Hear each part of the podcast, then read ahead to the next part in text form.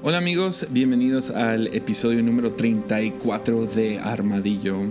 Y uh, este fue grabado en vivo. ¿A qué me refiero con eso?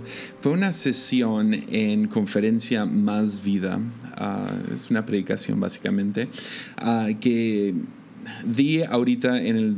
En, en mayo 2019 y fue mi segunda sesión dentro de esta conferencia y hablando con mi esposa, le pregunté qué piensas acerca de compartir ese mensaje en el podcast y ella le gustó la idea, entonces la jefa manda, estamos compartiéndolo ahora. Uh, a mí me gustó mucho este mensaje, ya lo había compartido en la iglesia y uh, Pedro, pero lo modifiqué, lo cambié para que sea una sesión de liderazgo en, uh, para una conferencia. Entonces, espero que lo disfrutes mucho. Uh, no vamos a estar haciendo esto tanto, pero esta fue un, fue un, mensaje un poco más único. Hablamos acerca de diferentes cosas acerca de la Biblia y cómo funciona. Y también hay una parte que lamentablemente no se traduce muy bien a audio pero les digo lo que está pasando.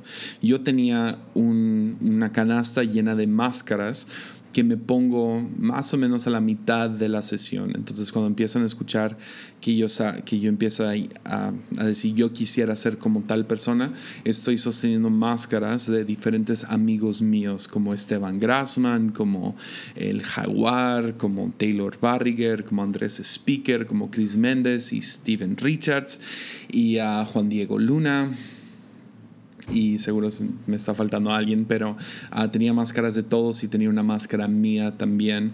Y, uh, sí, van a, ver, van a ver cómo funciona, pero esas son las máscaras que estoy sosteniendo. Espero que disfruten mucho esta plática y uh, sí, nos vemos la próxima semana. Ánimo.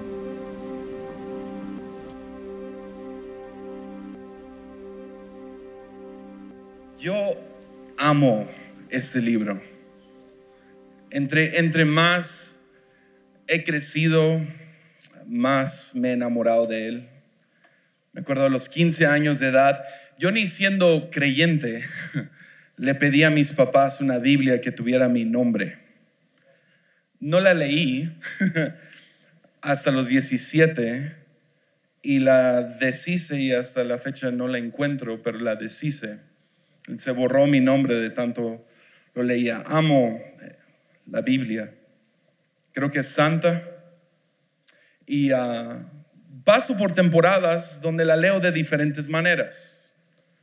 Hay, ha, habido tiempos donde leo lo más rápido posible. Mi récord son 74 días. Ese es mi récord de, lectura de la Biblia. Ah, que no es tanto, es, una hora, hora y media al día leyendo tu Biblia. Y si eres pastor, tienes ese tiempo para estudiar tu Biblia. No os voy a decirlo. Ah, pero también he tomado mi tiempo, saboreado versículos y conceptos, historias y me he envuelto. Algo, algo que cambió mucho este año fue, fue la revelación. ¿Ves? Sabía eso, pero es diferente saber algo a la revelación de algo. Tuve como que la revelación al principio del año de que este libro no cayó del cielo. ¿Están conmigo? De que no, no nomás apareció en un jardín y lo encontró a alguien y dijo, ah, es Reina Valera, vamos a dárselo a todo el mundo. Sino que tiene, tiene muchos autores. Tiene diferentes autores por libro también. O sea, lo que lo hace hermoso no nomás, no nomás es lo divino del libro, lo inspirado del libro, sino lo humano del libro también. Porque Dios decidió poner la historia de la creación, la historia de Dios, la historia de la humanidad, la historia de hacia dónde va todo esto, en manos de estos autores y profetas y poetas y, historiadores y pastores a escribir estas cartas. Esto hace la Biblia mucho más honesta de lo que pensamos. Ahora, puse eso el otro día en Twitter y gente se enojó. Puse, la Biblia es más honesta que muchos cristianos y todo el mundo. Claro que la Biblia es honesta. es la verdad pura. Es diferente decir honesto y verdadero. Claro que es verdad, pero también es honesta. Muestra defecto tras defecto tras defecto de gente que nosotros a lo mejor hubiéramos verenado. Hubiéramos levantado sobre un pedestal y los hubiéramos considerado perfectos, santos o como tú quieras. También hay defectos en los autores de la Biblia. Ahora escúcheme bien antes de que me tiren de hereje. El libro de Juan fue escrito por Juan. ¿Están conmigo? Él no sabía que estaba escribiendo la Biblia, él estaba documentando algo que él vivió e inspirado por el Espíritu Santo, decidió recolectar estas historias y las puso en una manera muy específica. Pero dentro de eso mismo puedes encontrar mucha humanidad. Y la verdad, si lees la Biblia con estos lentes, empiezan a resaltar. O sea, algo sucedió este año donde, no sé, lo veía blanco y negro y ahora empecé a ver color. Porque hay tanto más detrás de las palabras y si puedes, si puedes leerlo de diferentes perspectivas y diferentes meras. Cobra vida de diferentes maneras. Entonces, para darles un ejemplo muy chistoso, les puedo leer un pasaje de Juan. ¿Sí? Participen, por favor, me ponen inseguro, especialmente después de predicar, después de uno de los mejores predicadores de toda Latinoamérica, Chris Méndez. Y me subo yo, el vato de Tepic.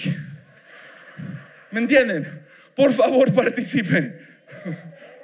Entonces,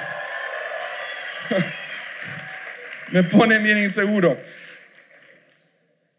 Cuando Juan decide hablar acerca de la resurrección, vean lo humano de Juan en medio de esto. ¿Están conmigo?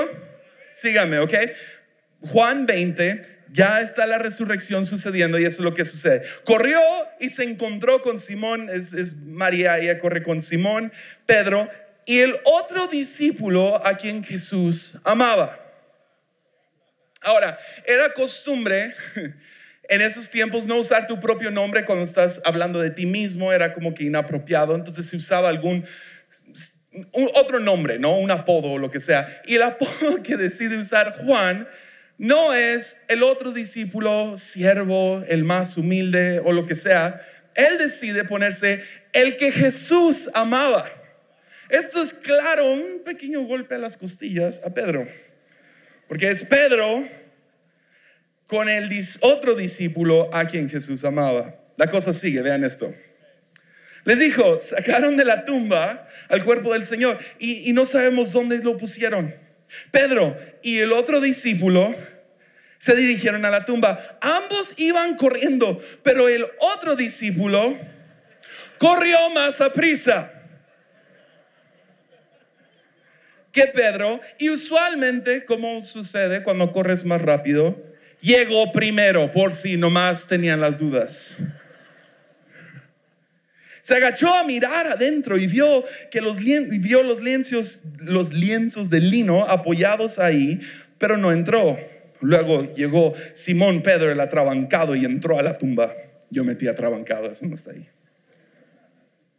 Pero el lienzo que, estaba que había cubierto la cabeza de Jesús estaba doblado y colocado aparte a las otras tiras. El otro discípulo, que había llegado primero por si se les había olvidado,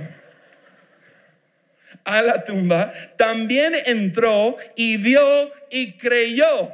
O sea, Pedro entró y el apóstata no creyó. Yo, Juan, el apóstol, yo creí de inmediato. Me encanta esto.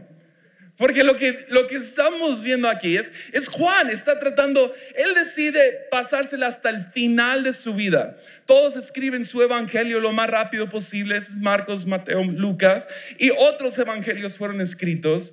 Y ah, Juan decide esperarse hasta el final de su vida. Yo creo que para poder escribir estas cosas y ya estaban muertos los demás. Pero bueno.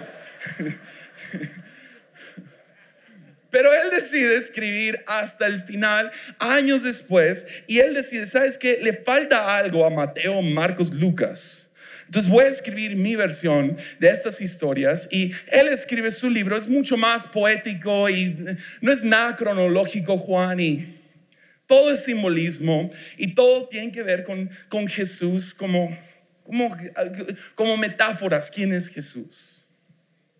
Entonces, en medio de todo esto, Juan decide, ¿sabes qué? Voy a hablar acerca del, del momento más importante de la historia de la humanidad, la resurrección de Jesús.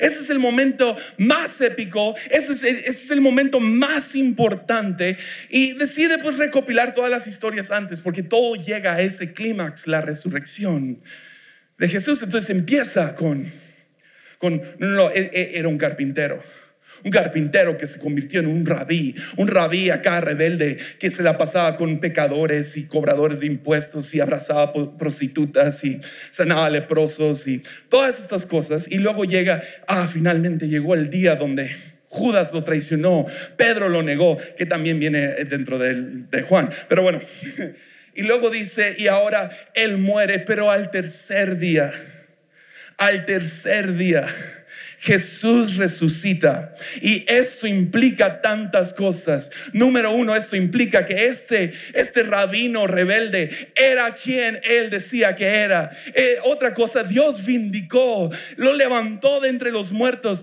Eso significa que Jesús es el rey de reyes, Señor de señores. La muerte ha sido derrotada. Ya no hay enfermedad. Ya hay un reino siendo establecido.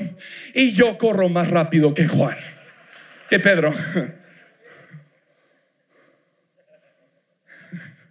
La cosa sigue. Próximo capítulo. Jesús está restaurando a Pedro y el pastor Gary Clark habló tan, tan preciso de esto, pero justo después de la restauración, Pedro, ¿me amas? Sí.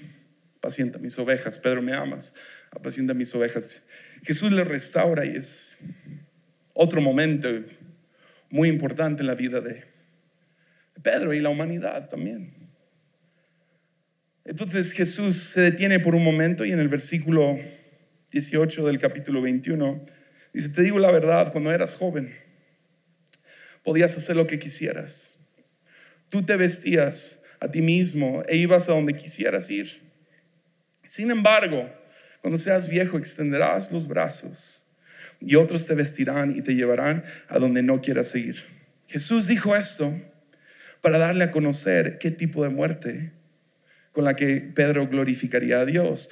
Sabemos por otros datos históricos que Pedro murió crucificado al revés, porque no quería morir de la misma manera que Jesús, no se sentía digno. Entonces Jesús le dijo, y quiero que escuches estas palabras ahorita, sígueme, sígueme. Entonces Pedro se dio la vuelta y vio que detrás de ellos estaba el discípulo a quien Jesús amaba. El que se había inclinado hacia Jesús durante la cena y le preguntó, ¿quién va a traicionarte? Pedro le preguntó a Jesús, Señor, ¿y qué va a pasar con él?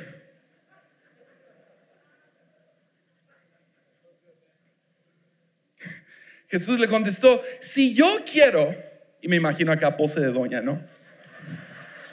Si yo quiero que Él siga vivo hasta que yo regrese, ¿qué tiene que ver contigo? En otras palabras, ¿a ti qué? Tú sígueme. Qué loco que dentro del texto, dos mil años después, estamos hablando acerca de una rivalidad infantil. ¿Quién corre más rápido? ¿Quién creyó primero? ¿Quién era el amado? ¿Él que, cómo va a morir él? Sabemos que también Juan murió en su vejez. Intentaron matarlo cocinándolo en aceite. No le salió, pobrecito. Me, imagino acá bien Deadpool el vato, ¿verdad? Pero bueno, pero vivió hasta su vejez. Pero esto, esta rivalidad, no nomás se encuentra manchado en a lo mejor las mejores páginas de la Biblia, se encuentra en toda la Biblia. Nos vamos a una historia muy conocida, entonces no se los voy a leer, no se la saben, me imagino.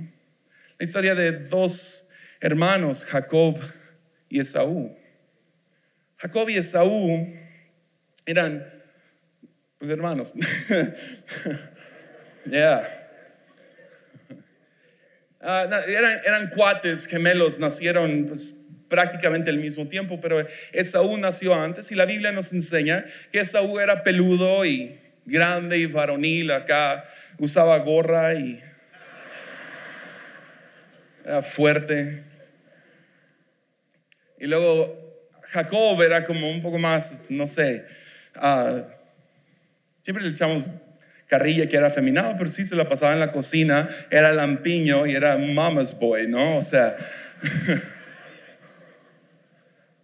entonces tienes a estos dos y Jacob ve en Esaú una bendición, porque Esaú había nacido antes y esto carcomía el alma de Jacob. Tan fuerte, y lo puedes leer en Génesis 27, tan fuerte fue que empezó a planear cómo engañar para robar esta bendición de su hermano. Ahora, tiempo de vulnerabilidad. Yo tengo hermanos mayores, no, no, no biológicos, ah, no, no en mi familia, sino tengo hermanos mayores en la fe. Gente a los cuales yo miro y digo, ah, cuando sea grande quiero ser como ellos. Pero al mismo tiempo unos de ellos son más jóvenes que yo. Pero los veo que han avanzado tanto y los veo que han realmente alcanzado cosas y veo una bendición sobre sus vidas. Que sé lo que se siente mirar a hermanos mayores avanzando teniendo la bendición y aparentemente ni hicieron nada para alcanzarlo. Y uno ahí está y, y, puede carcomer tan feo en tu alma que te la pasas planeando, ¿cómo puedo obtener esa bendición? ¿Cómo puedo hacerle para cuando si ellos la riegan yo entrar en su lugar? Entonces se sabe la historia. Jacob se pone las pieles de, animal, que tan peludo era Esaú, para que, porque el padre, el padre de Jacob y Esaú se quedó ciego. Entonces Esaú se pone pieles con la ayuda de su mamá y cuando llega con su padre, el padre le pregunta, ¿quién eres? Y la respuesta de Jacob es, es la primera vez que le preguntan, ¿quién eres? ¿Cómo te llamas? Él contesta, soy Esaú. Lo cual es la tentación de todo ser humano. Eso no, eso yo, yo estoy seguro que 100% de los que estamos aquí hemos caído en esta trampa. Porque vemos, vemos la bendición sobre otra persona y pensamos que la bendición está sobre ellos porque son ellos. Por lo tanto, yo tengo que ser ellos para tener la bendición. Entonces, ¿cómo te llamas?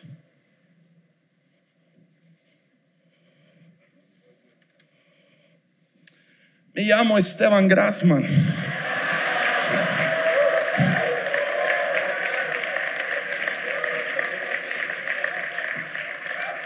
Si tan solo voy y planto una iglesia mañana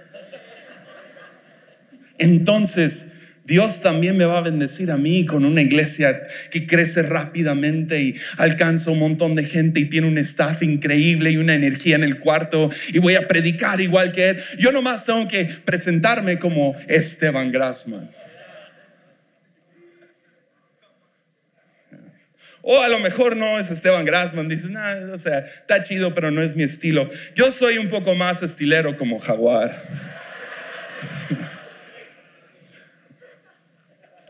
Yo quiero ser así de swag. ¿Viste cómo estás? ¿Viste cómo estaba vestida su esposa ayer? Lo máximo del mundo. Lo viste a él, parecía que andaba en pijama. Vino en chor a la conferencia de Más Vida. Yo quiero tener esa confianza.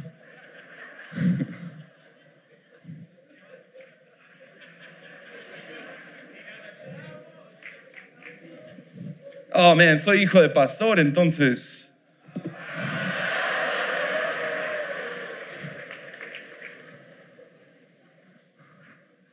¿Está entendiendo? Soy predicador. Voy a esperar con esta. Él no está aquí, pero les voy a ser muy sincero. Una de las personas que más he querido imitar, ser, conocer, y pobrecito no está aquí, va a estar en Ciudad de México, pero es Taylor Barriger. Porque lo veo y digo, ah, si nomás me posiciono igual que él, voy a tener la misma bendición que él. Si nomás actúo igual que él, si nomás camino los mismos pasos que él, entonces yo podré tener mi bendición. Y pues obvio, ¿quién no en este tiempo quiere ser como el dúo dinámico de Monterrey?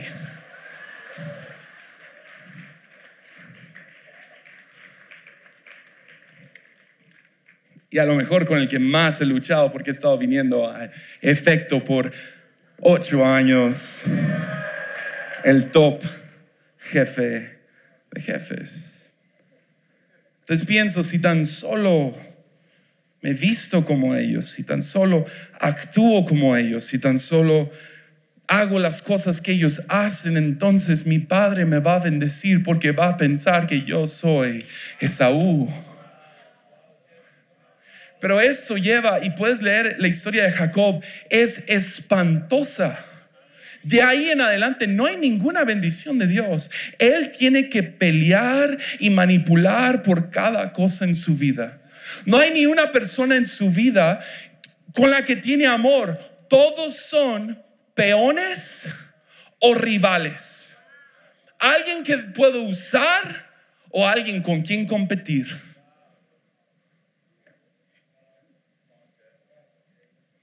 ¿Has caminado por el aeropuerto y has pensado, ¿qué hace tanta gente en mi película?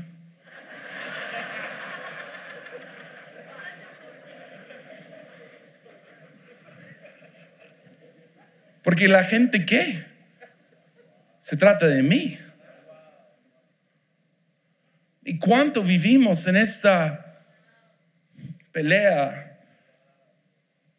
Y terminamos creando, ahora es, es ya muy vulnerable, yo sé que no puedo ser Esteban Grassman. Yo sé que no puedo ser Enrique Bremer. Yo sé que no puedo ser como los oradores que están aquí adelante. Pues ustedes dirían, ay, es nomás una copia. Entonces uno mezcla diferentes cosas y a lo mejor la máscara más peligrosa que he hecho en mi vida es la de Jesiah Hansen.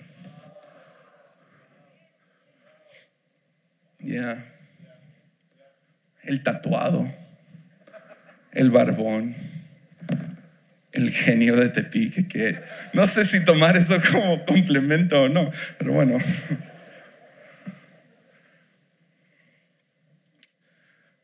Y es hasta años después de pelear y pelear por todo. Intentar agarrar la bendición de Dios vez tras vez que que finalmente se entera su hermano está ahora aquí para matarlo. Trae 400 soldados con él. Absalón solo tenía 50 y ese vato daba miedo. Esaú tiene 400 y viene contra él. Es Jacob porque todo es manipulación, todo es táctica, todo es ponerlo en perspectiva. ¿Cómo puedo? Estrategia, estrategia, estrategia. Divide su familia en dos los manda un lado para allá, otro un lado para allá y se queda completamente solo y es cuando Dios lo alcanza a él. Lucha toda la noche. Y al final él se da cuenta, me imagino al principio él pensaba, Esaú entró a la tienda. Pero rápido se da cuenta, no, esto es algo más.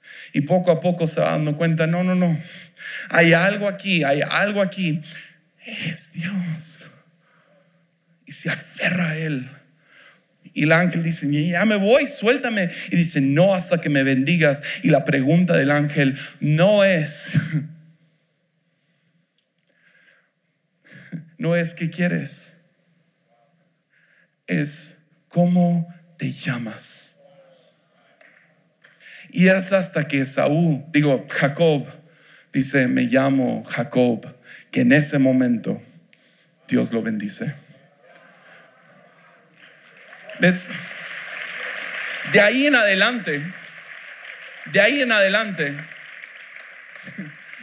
antes de este encuentro, Jacob se, dedica la vida, dedica su vida a tomar, tomar, tomar, tomar, tomar, tomar, tomar, tomar, tomar. Eh, dos, dos esposas, tantos hijos, tantos sirvientes. ¿Qué puedo robarle a mi suegro? ¿Qué le puedo robar a esta persona? ¿Cómo puedo engañar, engañar, tomar, tomar, tomar? Después de que él reconoce quién es, Dios lo bendice y se la pasa el resto de las escrituras bendiciendo, bendiciendo, bendiciendo, bendiciendo, bendiciendo, bendiciendo.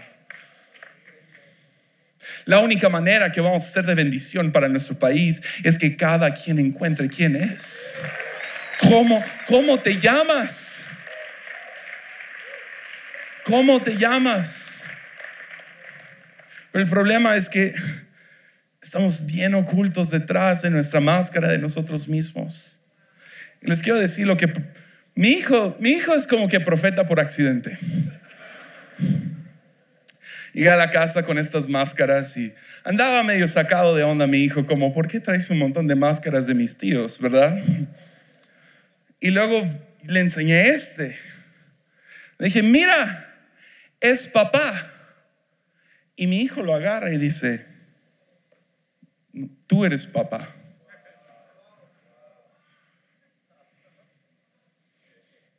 A veces creemos que somos lo que aparentamos ser en redes sociales. Pensamos que son los seguidores, pensamos que es la asistencia, pensamos que es el servicio especial. Decimos, este soy yo. El Espíritu Santo dice, quiero hacer más, esto es tan superficial, es tan plano, tan unidimensional. Te quiero a ti. ¿Has preguntado qué onda con el versículo ese de, Señor, profetizamos en tu nombre, en tu nombre sacamos demonios?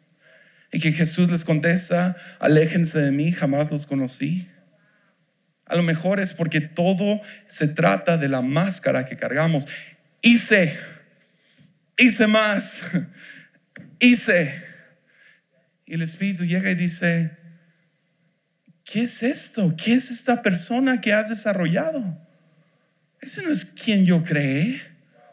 Ese no es quien yo nombré en el vientre de tu madre. Yo no te conozco. Porque andamos peleando por la bendición de otros, viendo cómo corre el otro, cómo cree el otro, qué tan grande es su iglesia. Comparo mi predicación con la de otro, es tan incómodo que Chris Méndez haya subido a predicar acerca de algo muy similar y luego sigo yo y tuve que, pues aplica el mensaje, ¿no?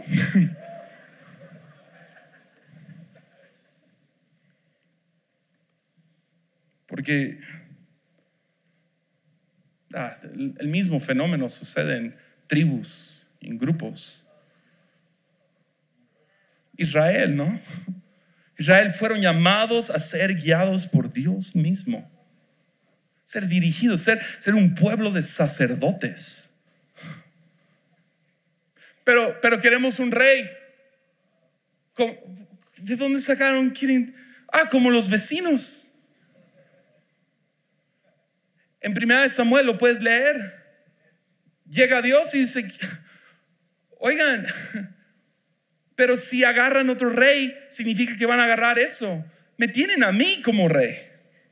Y dice, no, pero queremos rey. Y les da una advertencia. Dentro de tantos años se va a dividir el reino. Dentro de tantos años se van a ir a guerra. Los impuestos van a subir demasiado. Sus hijos irán a la guerra y sus hijas serán esclavas. Y vieron todo eso y dijeron, pero todavía queremos ser como Babilonia.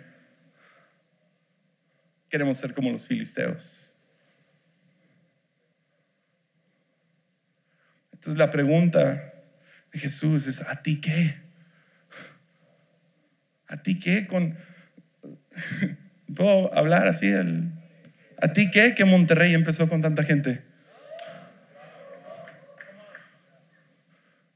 Tú sé tú. Tú haz lo tuyo en tu ciudad. ¿A ti qué? ¿Qué más vida ahora tiene una pantalla en el techo? No le veo lo útil, pero bueno, se ve bonita.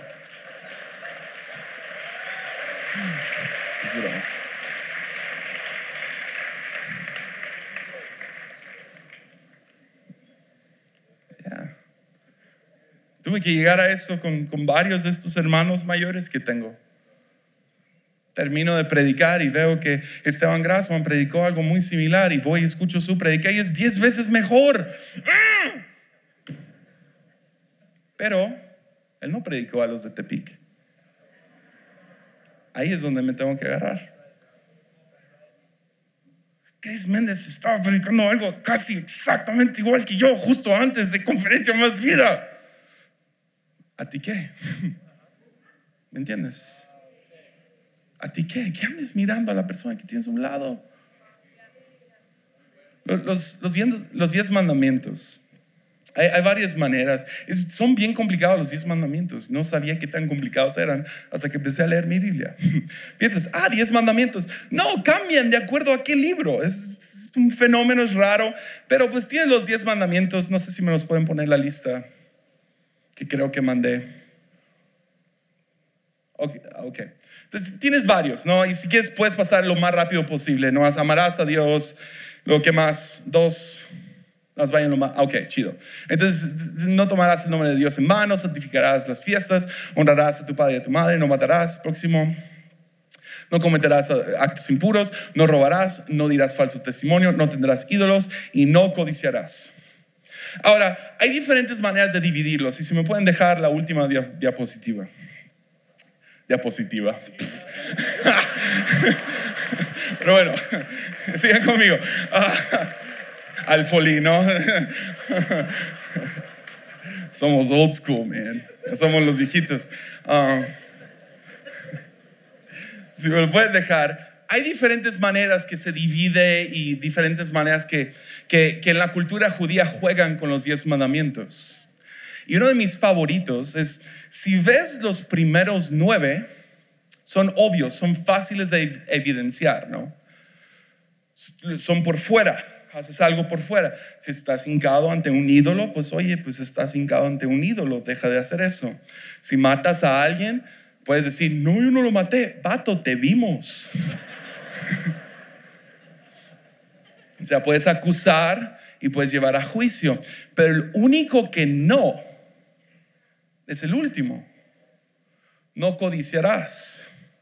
Y ese último, no hay evidencia. ¿Cómo sé yo que tú estás codiciando?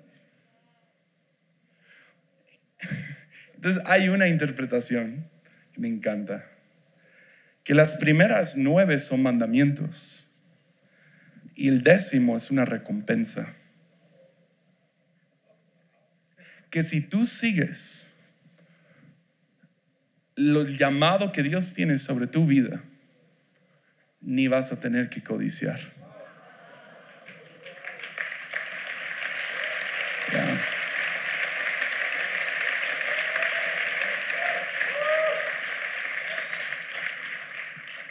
seguimos poniendo sobre nosotros las ropas de otros. David tentaba ponerse la armadura, de Saúl, hermano peleándose contra hermano. Me encanta cuando Dios finalmente bendice a Esaú, le cambia el nombre. Le dice, tú eres tú eres Israel ahora. Que es, tan chistoso porque finalmente llega, yo soy Jacob, ¿verdad? No, ahora no, eres Israel. y le pone este nombre, eres Israel.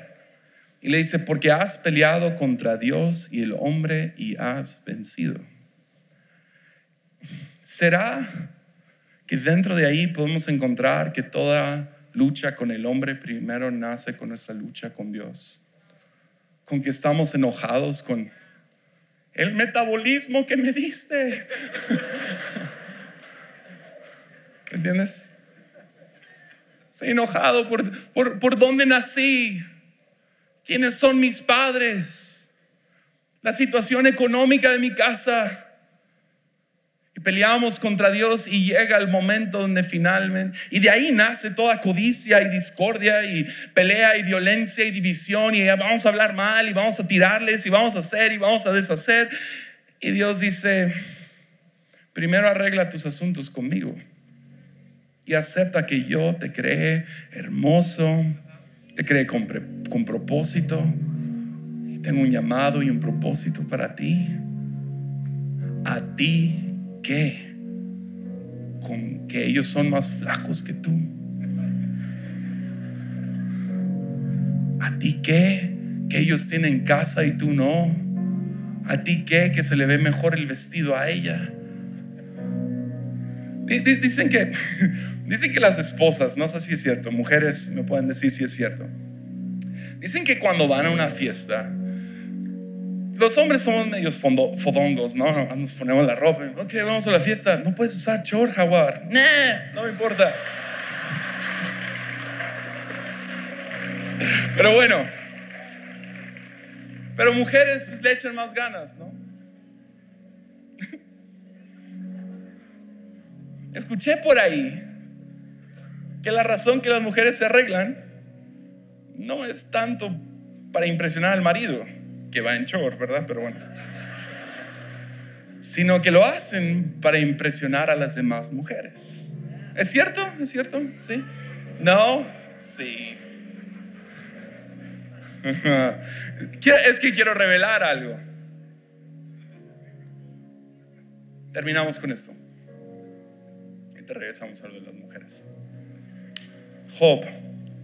Job 5, 2. El libro de Job es un libro hermoso. Lo leo con una taza de café y nomás disfruto. Libro de Job. No nadie lo entendió porque no han leído Job, aparentemente. Es pesado, y, pero es, una, es un libro, su género es de sabiduría hebrea. De la misma manera que Proverbios. El problema con Job, la, cosa detrás de Job, es que Job es sabiduría mal aplicada. Es, es como, ah, me duele machina el estómago, aquí hay un poco de vaporú. Es como, porque lo están dando los amigos de Job a Job en una situación y no aplica nada de la sabiduría que están dando, pero no deja de ser sabiduría. Entonces lo podemos leer como sabiduría nutriente para nosotros, más que no aplicaba la situación de Job. Y dice Job en 5.2, dice, te aseguro que el resentimiento destruye al necio y los celos matan al ingenuo. El necio y el ingenuo son el mismo. Y no es alguien tonto. No, es alguien que le falta, no le llega bien el agua al tinaco. El necio es uno que pasa por la misma situación, pero no se toma el tiempo para alejarse y ver la situación y poder aprender de él. Por ejemplo, el necio es el que ha chocado tres veces en la semana y dice, es que todos manejan bien mal. No se detiene para ver, ¿estoy manejando bien o no? Entonces el necio es alguien que deja que los celos lo maten que deja que el resentimiento lo destruya, porque en ningún momento se detiene para observar los celos y decir, ¿qué es esto? Para observar el resentimiento y poder ver su propia alma y decir, a lo mejor yo ando mal.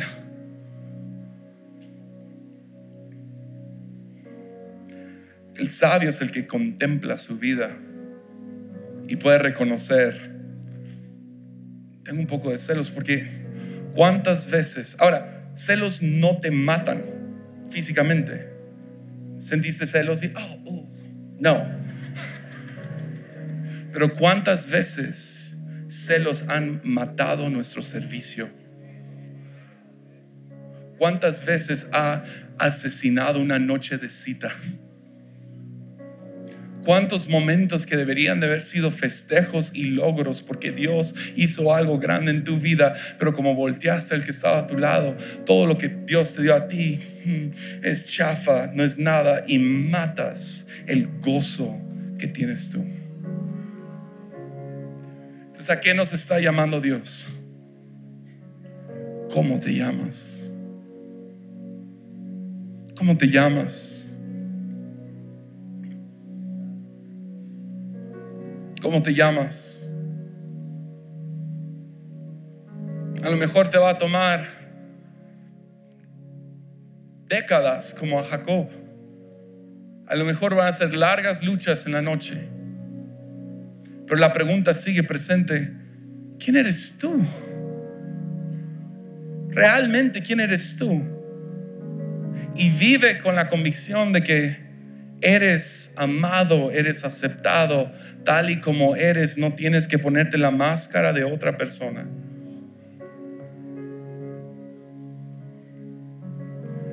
¿Quién eres? Porque esa es la cosa. Estamos buscando recompensas en asistencia, recompensas en salario, recompensas en influencia pero Dios te está ofreciendo la recompensa de ser tú mismo. Vale más que el oro, vale más que la plata. Entonces pónganse de pie.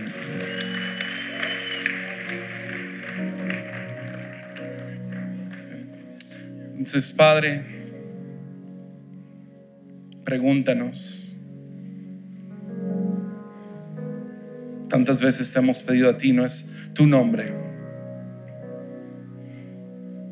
Te pedimos que hoy nos preguntes el nuestro.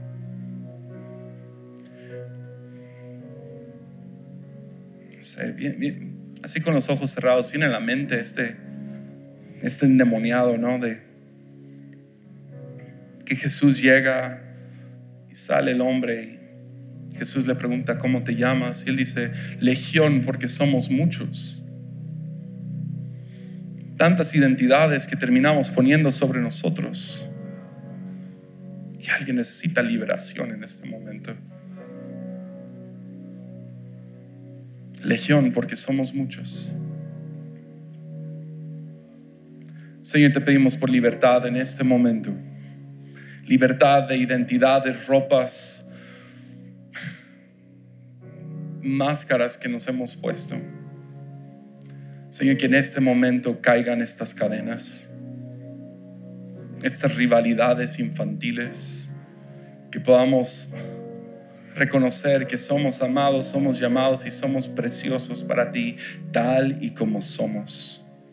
Que no tenemos que adoptar el nombre de otra organización, que no tenemos que tomar la identidad de alguien más, que no tenemos que imitar ni a nuestros padres ni a nuestros hermanos mayores, sino que podemos ser quienes somos libertad en el nombre de Jesús. Amén.